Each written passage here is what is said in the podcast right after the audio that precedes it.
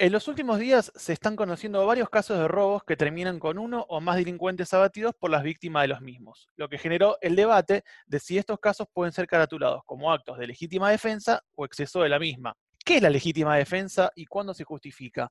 ¿En qué casos se excede? ¿Únicamente se puede ejercer en defensa propia o también un tercero, o incluso de un bien? Todos estos interrogantes los intentaremos resolver con Sol Rodríguez Garnica, periodista de Judiciales. Igualmente recuerden, esto no es un podcast. Esto. Esto. Esto. No es un podcast. Esto. No, es, no un es un podcast. podcast.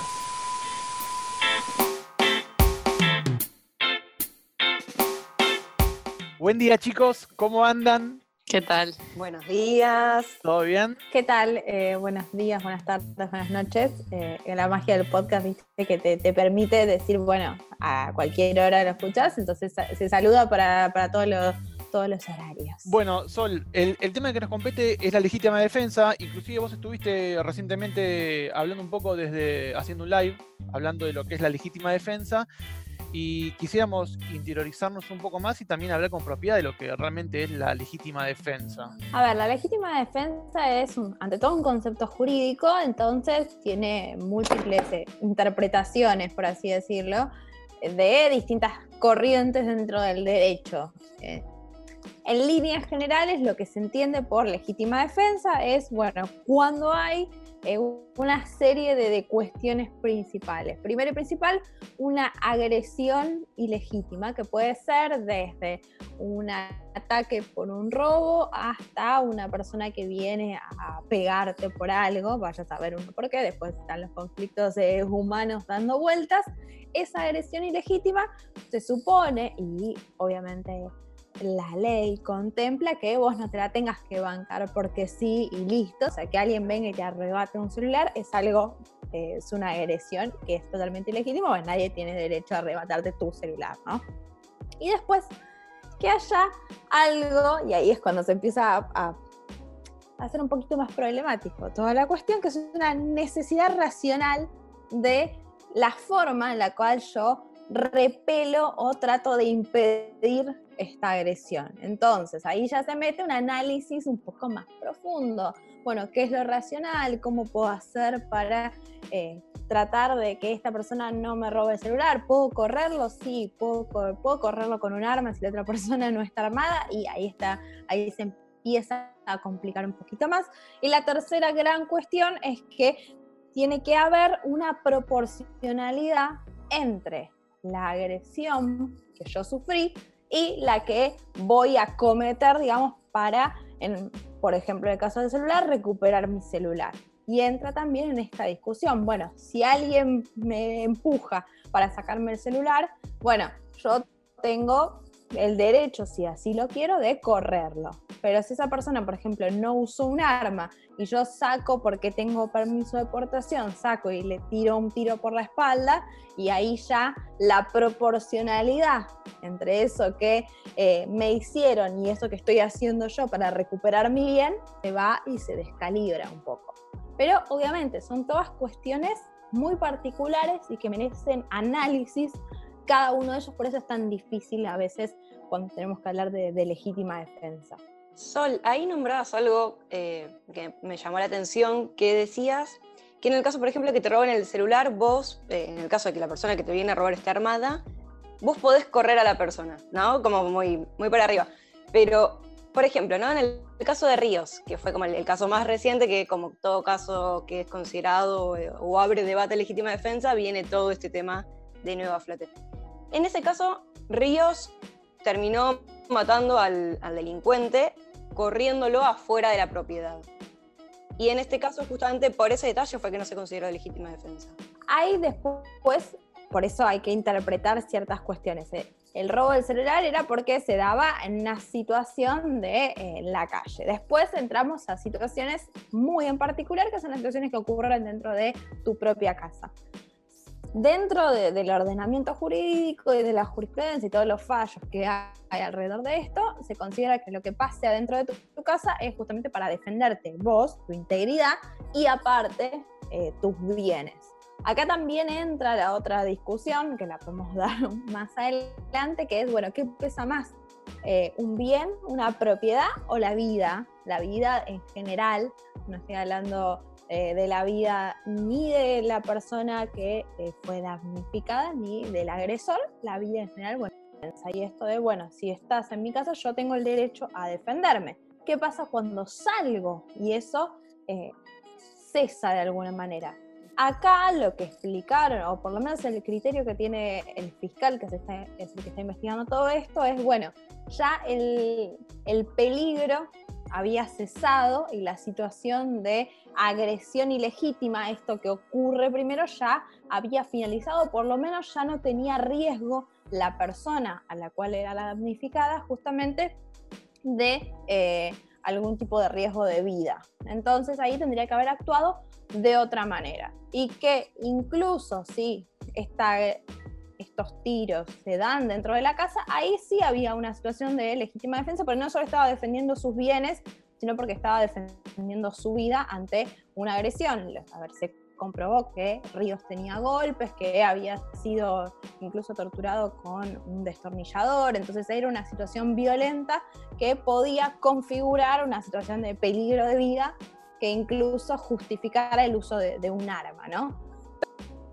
Alguna propiedad o la propia vida. Entonces ahí volvemos a la discusión de ¿es proporcional lo que hizo Ríos en ese tramo? O sea, cuando sale de la casa y para la fiscalía en este momento no era proporcional y por eso no es legítima defensa. En realidad quería, sí, quería preguntar sobre en específico el, esto, que, esto que había comentado Sol recién, de, que, el, nada, que Ríos había recibido los, las agresiones o las torturas, si se quiere, con el tema del destornillador y todo lo que se pudo comprobar después. Si todo eso después, por ejemplo, puede, puede llegar a sumar para, no lo sé, eh, emoción violenta o ese tipo de otras cosas, de, de otros agravantes que puede llegar a ver, porque no deja de haber sido, si bien estoy totalmente de acuerdo con lo que dijo Sol, que hablábamos antes de estar al aire, eh, sí me parece que quizás tuvo otros agravantes la situación que pueden llegar a haber eh, contribuido al accionar de Ríos per se. Claro, bueno, acá, primero en particular, esto es lo que ahora tiene esta investigación, es una imputación por homicidio agravado. Pero el homicidio agravado puede ser atenuado, que es donde entra, entre otras cosas, el tema de, la emoción violenta, que disminuye incluso eh, lo que puede llegar a ser la pena de una persona en, un juicio. Después eh, tenés otros condicionantes posibles, pero el que más se encuadraría en este momento, bueno, podría ser la, emoción violenta. Ante eh, la golpiza, esta tortura, esto de que te sorprendan en tu casa a la madrugada, para robarte y que encima te golpeen y que encima tenga este, esta dosis y este componente tan violento que tuvo este caso en particular, puede que haya influido en la situación de, bueno, salir a buscar, incluso poniéndote en riesgo vos mismo, otra vez, y, bueno, generar esta situación que termina en un homicidio. Es una de las cuestiones que puede llegar a resolverse. Es más, cuando hay cuestiones así medio finas entre comillas, de definir si esto es legítima defensa o no, o cómo funcionó todo este caso, muchas veces se habla de eh, la emoción violenta como una posibilidad en la que se da. Obviamente esto después tiene que ser respaldado por informes médicos, por un análisis de la situación, por peritajes. Lo que tiene esta causa es que es relativamente nueva y que recién empieza y que le faltan muchas cuestiones y que en general la, emoción violenta se termina de determinar eh, cuando llega a un juicio oral, que en este caso todo parece indicar que va a ser incluso un juicio por jurados eh, pedido por la defensa de Ríos. Solté una consulta que va un poco más allá de este caso, sobre todo también para despersonalizar un poco lo que es la legítima defensa y, adentrarnos más en, en el concepto. Vos hablabas que la legítima defensa responde al hecho de, repeler o impedir una agresión. ¿Tiene, ¿Tiene que ver directamente con lo que es la inmediatez del momento o se puede ejercer legítima defensa en un acto que no es eh, inmediato? No, tiene que ser en la inmediatez del momento. Si no, ya estaríamos hablando de, bueno, eh, alguien me robó hace dos días, entonces yo lo veo por la calle, voy, le pego una trompada y eh, recupero, o no, quizás no recupero lo mío, entonces ahí ya eh, se perdería completa y totalmente cualquier eh, tipo de ordenamiento eh, en la sociedad. Y pasa con cualquier tipo de delito. Esta de la legítima defensa es la inmediatez del suceso. Por eso incluso, en el caso en el que estábamos hablando hace un ratito, eh, está dividido como en dos partes, el mismo hecho, pero en distintos sucesos. Una cosa es lo que pasa dentro de la casa, en la situación violenta, y otra cosa es la que pasa afuera y que se analiza también de otra forma. Bárbaro, o sea, la realidad que después una vez cuando uno lo analiza en función de lo que vos decís, hay, hay mucha de subjetividad, digamos, ¿no? En función de cómo se va a interpretar, ¿no? es que ahí entra después también cada una de las eh, corrientes eh, del derecho, ¿no? Pero hay un límite y ese límite es eh, matar y ese límite es la vida. Entonces, ahí entra obviamente en una discusión y que dependerá mucho de las personas que estén a cargo de la investigación y de cómo se haya dado este hecho, cualquiera sea en particular. Bien, y la legítima defensa no necesariamente siempre tiene que ser en función de defenderse uno mismo, sino también puede ser en función de un tercero, porque hay un, hay un caso reciente de, eh, en Lanús, en abril, donde estaban asaltando a un padre y, el hijo salió de la casa y, le disparó al agresor del padre. Sí, la legítima defensa también puede involucrar a, un tercero. No todos los casos de legítima defensa aparte terminan en una muerte a veces es simplemente, a ver, las detenciones ciudadanas, cuando no hay después un linchamiento, que eso sí es un delito, pero una detención ciudadana entra como un caso de legítima defensa, porque vos no sos eh, policía, por ejemplo, para detener a una persona que se robó un celular. Pero sin embargo, no sos tampoco apresado ni imputado por ello si entre tres o cuatro personas inmovilizan a alguien que le acaba de arrebatar el celular a una persona en la calle. Bueno, eso es un concepto en el cual entra esta eh, protección de los bienes y vos podés intervenir por más que no sea tu celular el que fue robado. Entonces, obviamente, otra vez entramos en esta proporcionalidad. Yo voy y lo inmovilizo junto con otras personas y espero a que venga, no sé, un policía o alguien, alguna fuerza de seguridad, etcétera, que siga a cargo de todo esto. Después, si yo lo golpeo, de si esto termina en un linchamiento y si esto termina con la persona que robó un celular eh, muerta, ahí sí entra en un delito. Hablando un poquito de esto de los linchamientos, viste que eh, justo creo que fue hace esta semana o hace un par de días, que en Isidro Casanova los vecinos colgaron el pasacalle diciendo que no van a llamar a la policía y que ellos se van a hacer cargo de eh, justamente los robos o delitos que haya en el barrio. Eh, y bueno, justo ayer hubo tipo un caso de usurpación de un grupo de personas que usurparon una casa y los vecinos salieron como todos juntos a tratar de sacarlos de ahí.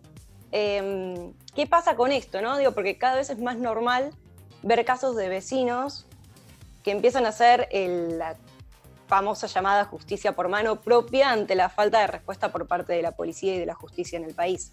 Claro, hay que separar que justicia por mano propio es un concepto que, puede sonar eh, agradable para cierto sector, pero que en realidad la, mayor, la mayoría de las veces encubre eh, delitos cometidos por eh, víctimas, muchas veces de otro tipo de delitos. Entonces convierte a las que originariamente son víctimas de un múltiple delitos por eh, la decida de la policía, porque la justicia, los poderes judiciales son lentos, porque el Estado no responde como tiene que responder, etcétera, convierte a esas víctimas en lamentablemente en victimarios de este tipo de casos.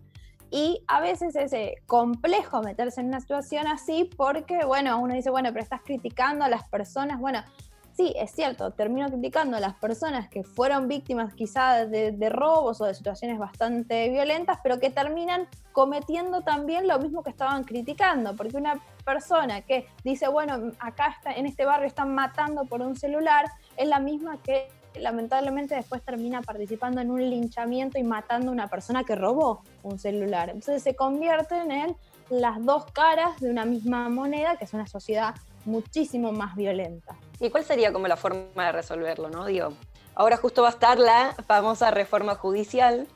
Eh, ¿Pensás que con eso va a haber algún cambio en el sistema del país o va a ser? No. Vamos. Eh, bueno, no con lo que se conoce hasta ahora, con de la reforma judicial que no va a estar enfocada en, los delitos eh, comunes, entre comillas. Nosotros tenemos un código penal que es muy viejo, que necesita reformas y que está ahí eh, pendiente, pero únicamente encarar la situación desde lo penal o desde lo, desde lo punitivo es siempre un error. ¿Por qué? Porque tenemos un, recorrido histórico de aumentos de penas en el país, eh, remendando, poniéndole parches al código penal y cada vez teniendo penas mucho más altas en un montón de delitos y que en la mayoría de los delitos violentos no es que influyeron positivamente para que la criminalidad baje, sino que fueron exactamente igual. Y esto no es una, una cuestión de, Argentina per se, sino es algo que se estudia mundialmente. A ver, cuando Estados Unidos tenía en la mayoría de sus estados pena de muerte, no es que bajó la criminalidad. Ahora hay algunos estados que todavía tienen pena de muerte, otros que ya no la tienen, pero convengamos que en la mayoría de los casos en los que se ha estudiado, el aumento de penas no significa y no mostró que necesariamente se baje el delito por eso. Entonces tiene que haber un abordaje de lo que se llama políticas públicas sobre seguridad que involucran no solo a la pata penal y punitiva, sino a, bueno, cómo controlo la policía, qué es lo que hago con esa policía, para qué la tengo. Y es una, un gran déficit de todos los gobiernos democráticos desde el 83 hasta acá en delegarle un gran poder a todas las policías, a la federal, a la bonaerense, a la de las provincias, etcétera. Y después, bueno, cómo el Estado recepciona, cómo el Estado se involucra con las víctimas, qué es lo que hace con las personas que terminan detenidas, qué es lo que pasa con las cárceles, qué se, cuál es el trabajo que el Estado hace en las cárceles o qué le brinda. Porque que una víctima diga, bueno, sí, yo quiero que esté 25 años detenido y la pase horrible y sufra y no tenga para comer y esté en un colchón lleno de cucarachas, yo lo puedo entender porque esa persona quizá le robaron el trabajo que tuvo por 25 años y lo dejaron en la ruina o le mataron a, su mamá o a su esposo, a su hijo, y es lógico que quiera, y, yo lo entiendo desde esa concepción, por más de que hay víctimas que no tienen esta visión, pero que el Estado no puede ponerse en ese lugar y permitir que eh, lo que pase ahora, que las cárceles sean un desastre, que no haya ningún tipo de eh, control específico sobre cuáles son las condiciones, que los que son abusadores sexuales lamentablemente no tienen ningún eh, curso, capacitación o contención para evitar después que haya una reincidencia sobre eso o que las personas que eh, robaron y que fueron violentos, bueno, cuál es la capacitación que yo les dejo, cuál es el trabajo que yo les dejo para que cuando salgan no vuelvan a hacer exactamente lo mismo. Sol, vos recién decías que, es bastante vieja la, articulación dentro del Código Penal. ¿Puede ser que sea de principio del siglo pasado, 1912? 1921. O sea que vamos a cumplir 100 años eh, el año que viene. Claro, con, lo cual justamente hay que un poco acomodarse los tiempos actuales y, como mencionás, un poco que responda a las necesidades de, de la actualidad, ¿no? Sí, hay igual, no es que está exactamente igual que en 1921, pero tiene parches. Entonces, es muy gracioso porque vos entras a cualquier fiscalía o a cualquier juzgado y agarran el código penal y vos los ves y tiene todos papelitos pegados porque incluso de un año para el otro le modificaron varios eh, artículos o varios incisos. Entonces vos ves, bueno, ah, sí, esta es la modificación de 2017 porque yo tengo la versión de 2016, por ejemplo. Entonces sí, está lleno de parches y cosas y a veces cosas que son contradictorias entre unas y otras con los delitos. Es como, bueno, necesario que, se haga, pero tiene muchas veces mucha resistencia en lo político para que termine fluyendo. ¿Vos sentís que ahora se está tomando el tema con, más fuerza por, por, lo mediatizado del asunto? O, o, por qué motivo pensás que tal vez puede que ahora finalmente haya, haya un cambio? A ver, la mediatización ayuda y no ayuda a la vez. Esto es un problema que se viene arrastrando hace muchísimos años.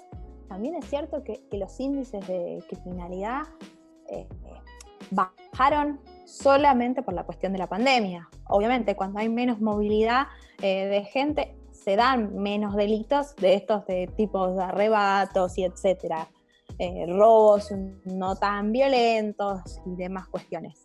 Pero si vos comparás lo que es eh, febrero de 2020, que no teníamos pandemia, no teníamos una situación de emergencia, no teníamos nada, con febrero de 2019, con febrero de 2018, con febrero de 2017, no vemos un gran aumento de la criminalidad per se. Entonces estamos en unos niveles más o menos mantenidos, con algunos aumentos, con algunos picos, pero una situación de, inseguridad que se viene eh, manteniendo, que es grave y que en algunos barrios obviamente tiene sus focos más tremendos, pero no estamos ahora en este momento en una situación que explote de inseguridad como si hemos tenido, por ejemplo, cuando salimos de eh, la crisis de 2001 con índices de criminalidad muy altos y después eh, durante 2009-2010 que también volvimos a tener algunos picos. Por eso también hay que estar alerta porque sí, eh, la situación económica que siempre termina influyendo también en la criminalidad muchas veces, que no significa que eh, los pobres sean delincuentes ni nada, como también está esa situación de, bueno, está relacionado íntimamente la pobreza con la criminalización y sí, muchas veces los sectores más pobres son los que terminan encarcelados y eso lo vemos en las estadísticas de, las cárceles donde la mayor cantidad de personas son justamente de estratos sociales más bajos, pero eso también habla de la selectividad del sistema policial y del sistema penal, porque una persona, por ejemplo, que eh, cometió un robo o un hurto y que tiene una pena máxima de cuatro años de prisión, está detenido y una persona que protagonizó un incidente de tránsito, que pasó tres semáforos en rojo y que chocó y mató a una persona que tiene seis años de prisión porque es un incidente de, tránsito, pasa todo el proceso en libertad. Está bien que lo pase en libertad si no hay riesgo de fuga ni eh, entorpecimiento de la investigación. Pero a la otra persona que tiene menos pena, incluso prevista si hay una condena, no está en la misma situación. ¿Y por qué? Por la selectividad justamente de ese sistema. Yo tengo una, una pregunta, porque justo habías mencionado, Juan Pil, lo de, lo de la mediatización, a ver si, bueno, nada, como mencionó Sol, que a veces perjudica y a veces, eh, nada, muchas veces, muchas veces viene bien, muchas veces viene mal, era eh, qué rol, o sea, qué, qué, rol estarían cumpliendo los medios. claro, claramente cada uno de nosotros tiene una opinión sobre, sobre este tema en particular, pero qué rol estarían cumpliendo los medios en este tipo de de mm, nada, de casos, por ejemplo, porque obviamente dependiendo del canal que prendas en la tele, por supuesto que vas a tener periodistas dando diferentes discursos respecto de lo que pasó. Y sí lo que me pasó en específico con el, con el caso de Ríos, por ejemplo, pero así como con muchos otros más de, esta, de esta idea, donde la legítima defensa forma parte de, del caso, eh, o donde la legítima defensa en realidad se pone en debate dentro del caso, eh, siempre, uno siempre ve como más a periodistas opinando que informando, ¿no? Como se va como, como atenuando y siempre es como demasiado subjetiva la manera de, hacer llegar la, noticia a la gente. Y eso obviamente te genera un humor social y una percepción de lo que pasó que está totalmente condicionada. Entonces te quería preguntar que, nada, literalmente, ¿qué opinabas sobre cómo se estuvo haciendo el tratamiento mediático, no solo del caso de Ríos, sino que de los casos de legítima defensa en general? En líneas generales, lo que vi es bastante complejo, eh, de, intereses muy cruzados, porque obviamente uno tiene su opinión y en, estando en una situación la, la podés volcar y la podés decir, pero siempre y cuando digas antes, bueno, esto de, acuerdo a, no sé, lo, lo, que explicábamos más temprano, la legítima defensa tiene estas tres patas y generalmente funcionan así, y en este caso se puede dar una cosa o se puede dar la otra. Y, no es tan difícil después también dejarle a tu televidente o a la persona que te está escuchando o a la persona que te está leyendo la posibilidad de que con esos datos que vos le estés brindando tome una decisión. E incluso puedes dar tu opinión y decir, no, bueno, para mí esto configuraría esta circunstancia, pero siempre dándole la posibilidad y los datos para que la otra persona también escuche, y eso me parece que, que faltó y bastante, porque se, se, construyó tanto de un lado de la grieta como del otro, esto es, eh, en ese sentido, aglutina todo. Eh, se construyó como una especie de, discurso muy relacionado con, la violencia y con el odio a la otra persona, y es bueno, pero salió Ríos a matarlo y lo fusiló. Y es como, ¿es necesario utilizar esos términos de, los fusiló? Yo no creo que Río se haya despertado con la idea de hoy me voy a bajar a un chorro. No, no, no funcionó de esa manera. Así como tampoco voy a avalar que justamente Río salga y le tire a una persona que estaba tirada ya en la calle sin, sin representar ningún tipo de agresión. Pero se, se, se jugó con las dos cuestiones de manera innecesaria, también porque se juega mucho con el morbo. ¿Cuántas veces vimos el video de la secuencia en el cual viene Río, y le pega un tiro a la persona que lo había robado en la calle y termina con esto? Miles, miles, y lo repitieron hasta el hartazgo. Hasta el hartazgo y es innecesario. De hecho, era un título. Claro. Título de diario principal portada era el video de Ríos. Entonces, genera, y ese morbo es el que termina alimentando un montón de, los medios. O sea, para la causa ese video es fundamental, lo es. Para nosotros, los consumidores de noticias, ¿es fundamental? ¿O nos, o nos alimenta únicamente esta situación de, ay, ya cómo lo mató? Ah, pero se lo merece ese forro y así sucesivamente. Y Sol, eh, proyectando a, corto y mediano plazo, ¿qué se puede esperar que pase con el Código Penal y la legítima defensa?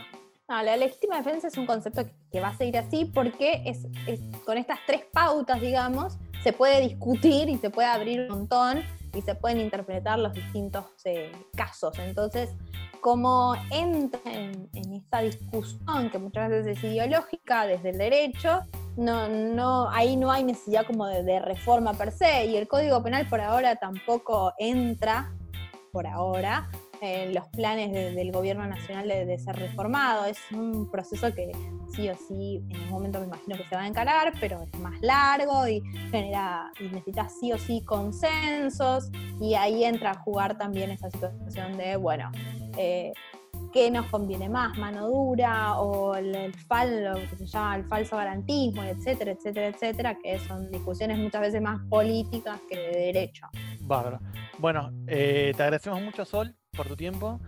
Eh, clarificaste bastante el asunto. Eh, así que seguramente en, un futuro te estaremos contactando nuevamente por algún otro tema que nos puedas desasnar también. Así que bueno, te agradecemos mucho, Sol. Gracias a ustedes y bueno, a seguir debatiendo sobre esto que es tan divertido. este, tema, este tema tan amable, tan. Sí, y ante lindo, todo, ante todo. Lindo como para hacer un vivo en Instagram un domingo a la tarde, ¿no? Viste, cuando uno está en estas circunstancias y que bueno, voy a subir mi tarde, ¿cómo hago para subir mi tarde? Sí, dando un vivo sobre legítima defensa. Encantador. bueno, muchas gracias. Muchas gracias.